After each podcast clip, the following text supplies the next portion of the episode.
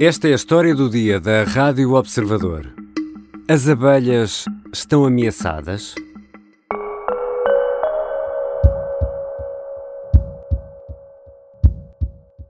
Tínhamos, no princípio da semana passada, cerca de 400 uh, colmeias queimadas, completamente queimadas pelo, pelo fogo. Manuel Terceiro Ferreira é o presidente da Associação de Apicultores da Serra de Sicó, na região de Pombal. Os incêndios vieram agravar ainda mais a situação dos apicultores.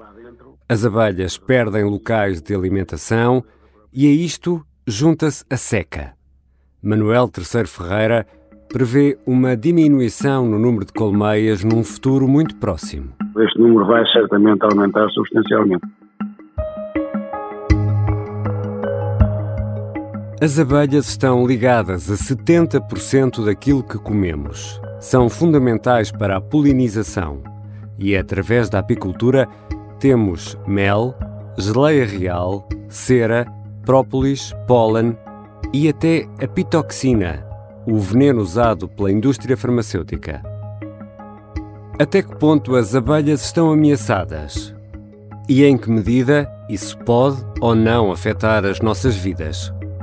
Vou conversar e desfazer mitos sobre abelhas com o professor da Universidade de Trás-os-Montes e Alto Douro, Paulo Russo Almeida.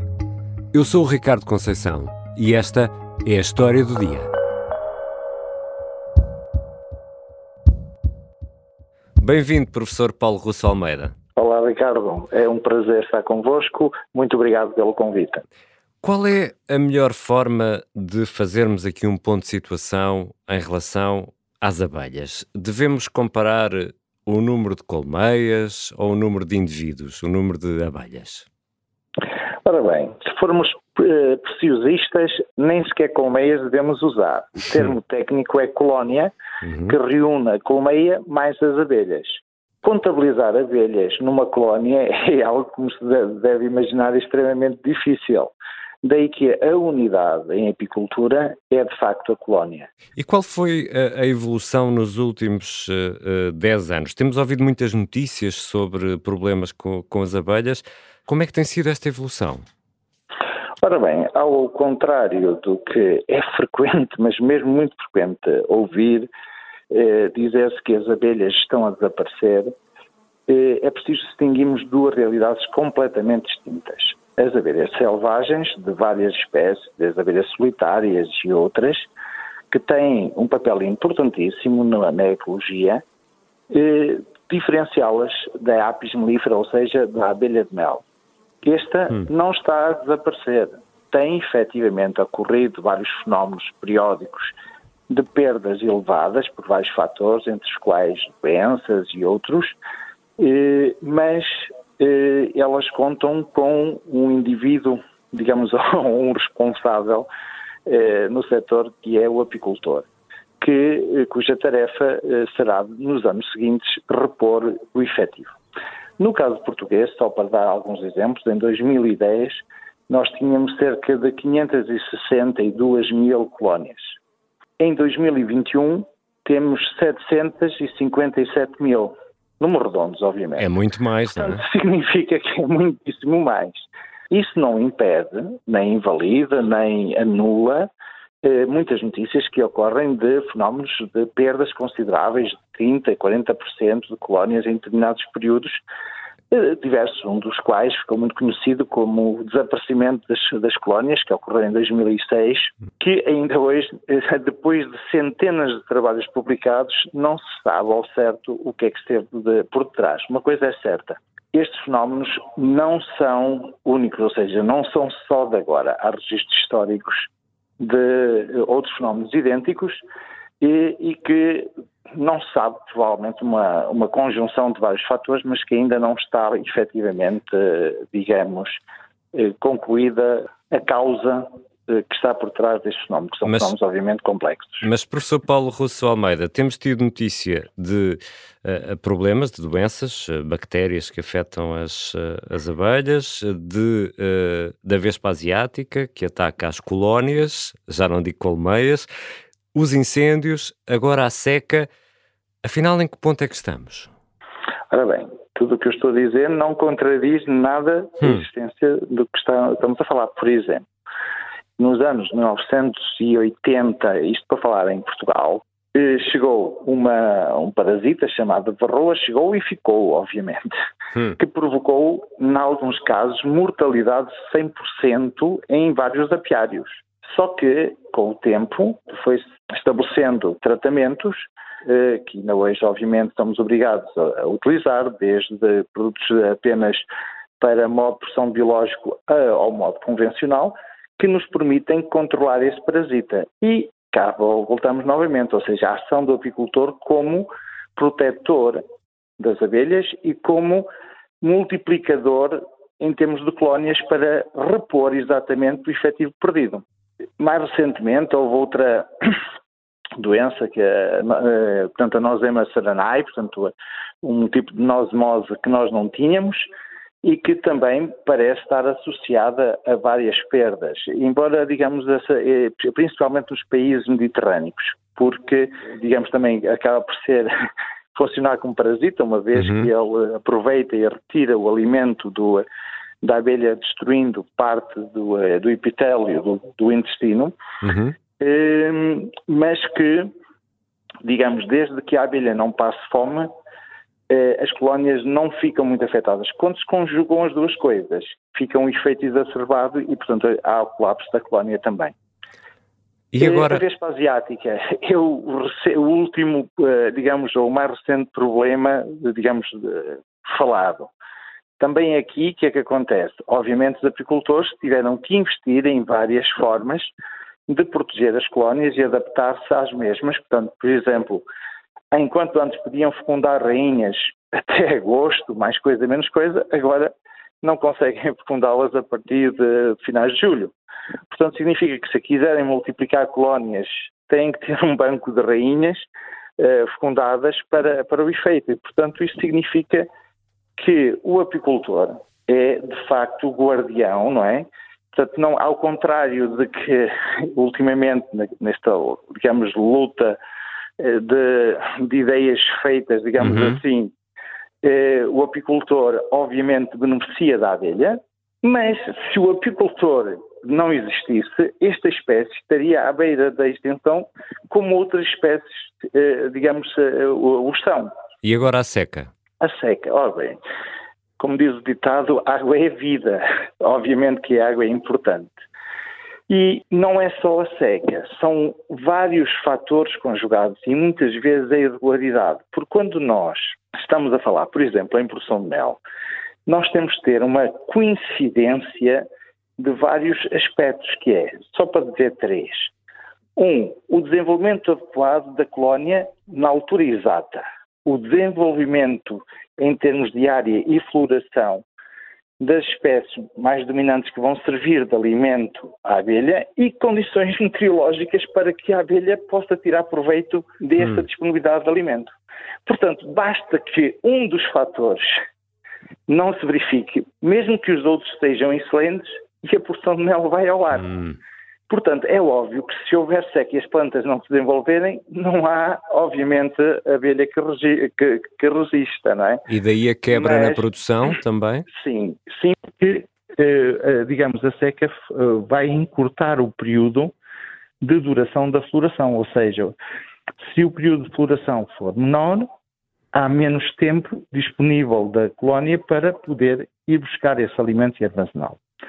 Porque a falta de alimentos e os períodos de ausência de alimento no ciclo anual de qualquer região são um aspecto que as abelhas estão perfeitamente adaptadas, razão pela qual elas armazenam um extra de produção para fazer face a essas situações. Portanto, uhum. não são nada com que as abelhas não possam lidar. O que acontece muitas vezes é que são estas, eh, digamos, situações que são curiosas. Eu posso lhe dizer, por exemplo, por experiência própria, embora não sejam obviamente estudos controlados, que desde 2015, 2016 nunca mais tivemos um ano idêntico eh, em termos de produção, que foi sempre estável. E porquê? Curiosamente, e é na gíria do, dos apicultores, é curioso, nós falamos sempre, este ano é que é. Porquê? Porque nós chegamos aqui mais ou menos a março, e estou-me a referir à zona de trás dos montes, porque a realidade do país é, é muito diferente quando nós falamos uhum. em termos de calendário apícola, e vemos colónias que estão ótimas de desenvolvimento. Simplesmente vêm 15 dias de mau tempo. O que é que acontece? Se o apicultor se descuidar um bocadinho, consomem as poucas reservas que, que ainda estavam na colónia, porque as restantes foram usadas para, digamos, a colónia crescer em termos de multiplicação do número de indivíduos. Elas têm muitos indivíduos para trabalhar. O tempo, há muitas flores no campo, mas o tempo não permite.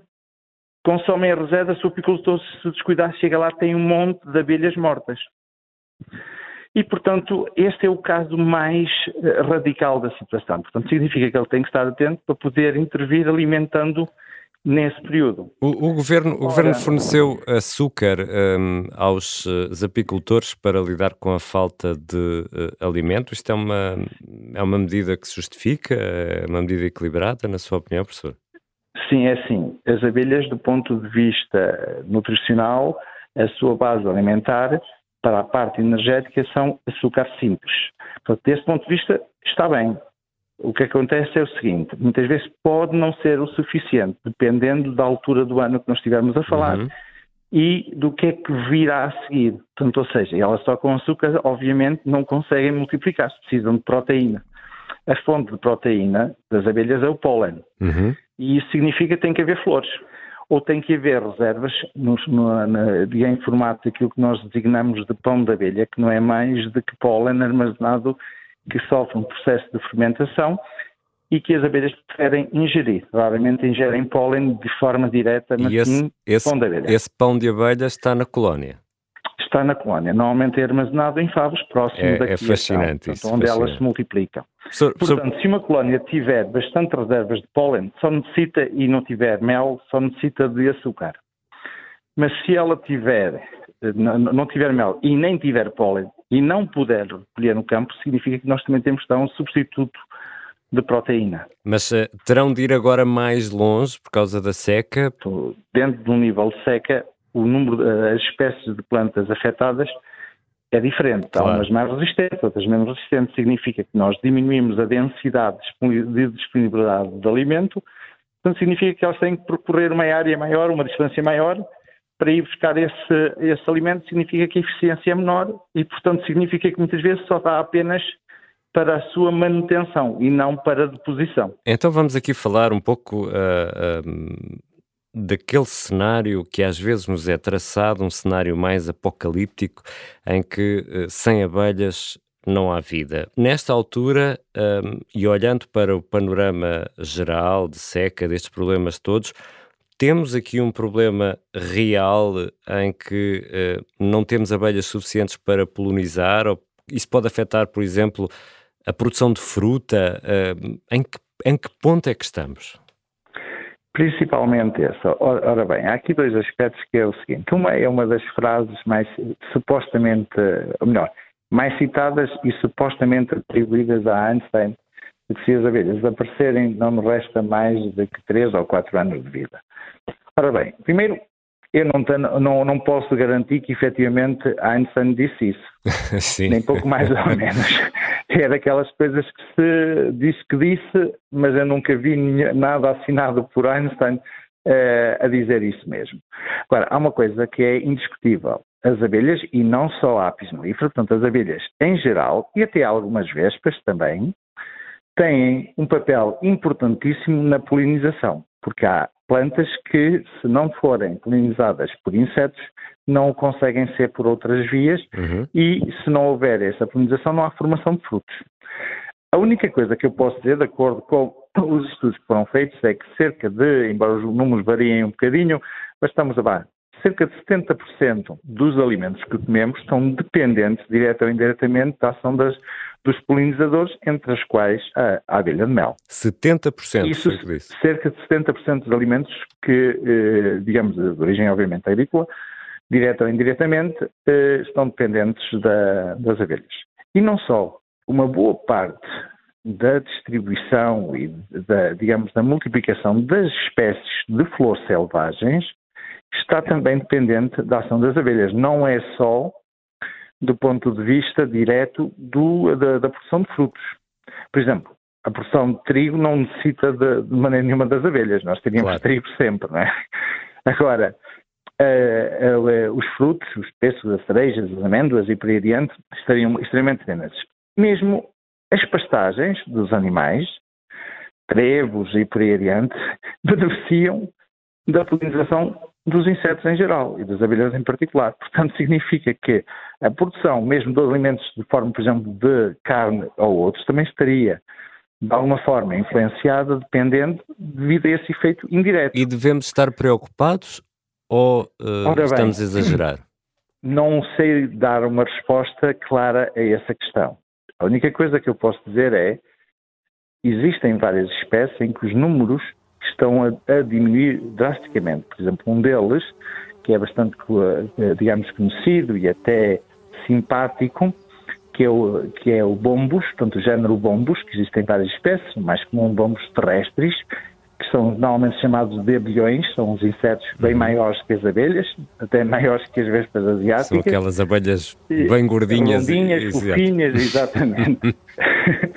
e, portanto, são uh, insetos que estão a diminuir, principalmente, digamos, na, na, no norte da, da, Europa, mas também, tanto eu julgo, por falta de estudo, não, não, não, ou pelo menos que eu conheça, em Portugal eu não, não sei dizer, embora seja um animal que possa ver com alguma frequência, mas é provável que também digamos, os seus números tenham vindo a reduzir. Obviamente que essa redução não pode ser atribuída só a um único fator, portanto é algo que é extremamente complexo, nos quais, obviamente, entram muitos fatores. Obviamente que aqueles que normalmente são os mãos da fita apontados são os pesticidas e por aí adiante. Mas é, é algo que, obviamente, que nos deve preocupar, até pelo simples facto de qualquer espécie que desapareça da Terra é uma perda de diversidade, é, uma, é algo que nos deve preocupar. Agora, contra isso também devemos, digamos, eh, de alguma forma sermos um bocadinho mais precisos quando fazemos eh, algumas afirmações. Para quê? Para que não caiamos eh, no campo da, da especulação uhum. e tenhamos o risco de ficar desacreditados se as previsões não se verificarem. E tudo o que seja, do ponto de vista de melhorar as condições ambientais para favorecer essas espécies, obviamente é algo que é uma atitude bem bem-vinda e uma atitude que pode minorar o problema.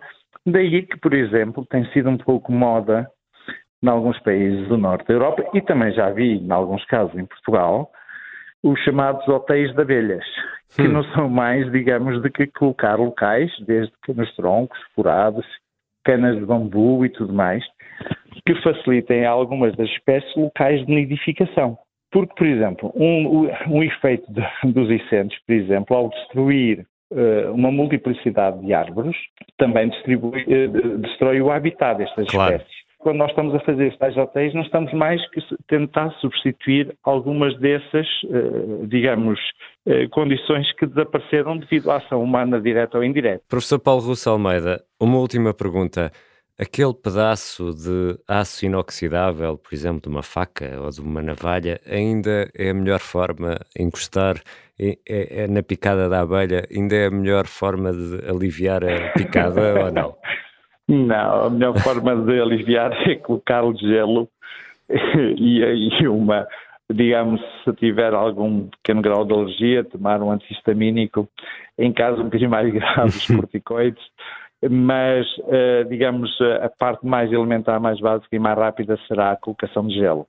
Portanto, a questão da colocação da faca ou do, eh, não sei se será, poderá funcionar como placebo, não é? Uhum. A gente sabe que essas coisas muitas vezes têm, essa, têm essa importância. Obrigado, professor Paulo Russo Almeida, também por desfazer aqui muitos mitos em relação às abelhas. Nada, está sempre disponível, sempre um prazer, disponha para qualquer, eh, para qualquer outra oportunidade.